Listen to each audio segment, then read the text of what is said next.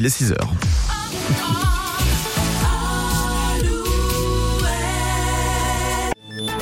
Alouette, les infos. L'actualité en Poitou-Charentes avec Nicolas Mézil. Bonjour Nicolas. Bonjour Lola, bonjour à tous. Va-t-on vers un non-lieu dans l'enquête sur l'un des deux gigantesques incendies de l'été 2022 en Gironde Nommé Landiras 1, il avait ravagé 13 800 hectares de forêt avant de reprendre de façon naturelle en août et de détruire 7 000 hectares de végétation de plus.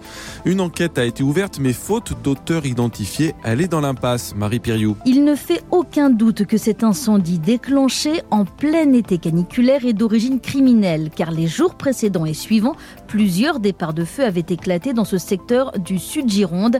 Des dispositifs d'allumage avaient même été retrouvés. Mais depuis, malgré les témoignages et les maigres indices retrouvés, aucun auteur n'a pu être identifié. Selon le quotidien Sud-Ouest, le procureur adjoint de Bordeaux a requis un non-lieu mi-février. Il revient maintenant au juge d'instruction de se prononcer. Et s'il prononce le non-lieu, l'information judiciaire pourrait tout de même être rouverte en cas de nouvel élément. Merci Marie. Autre enquête, celle ouverte dans la Vienne après le terrible accident qui a coûté la vie à une mère de famille de 30 ans et à son petit garçon de 18 mois lundi soir à Lusignan. Selon les premiers témoignages, une voiture s'est déportée pour une raison inconnue et a percuté un camion venant en sens inverse.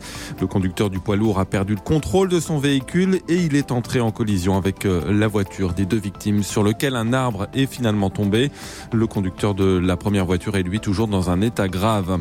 Après l'hôpital de Sainte, c'est celui de Saint-Jean d'Angély qui déclenche le niveau 2 de son plan blanc. Ce sont les mêmes tensions en termes de nombre de soignants et de patients à prendre en charge qui justifient la mesure, avec les mêmes conséquences également, la mobilisation possible de personnel en congé ou en repos et la déprogrammation d'interventions non urgentes.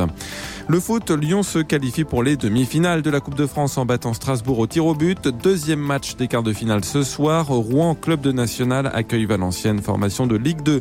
L'équipe de France féminine, elle, l'occasion d'inaugurer son armoire à trophées ce soir. Finale de la Ligue des Nations contre les championnes du monde en titre, l'Espagne.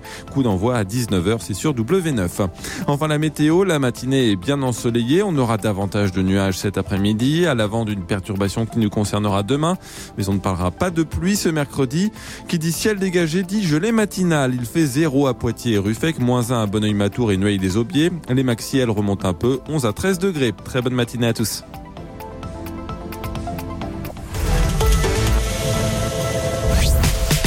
Matin Alouette. 6h10.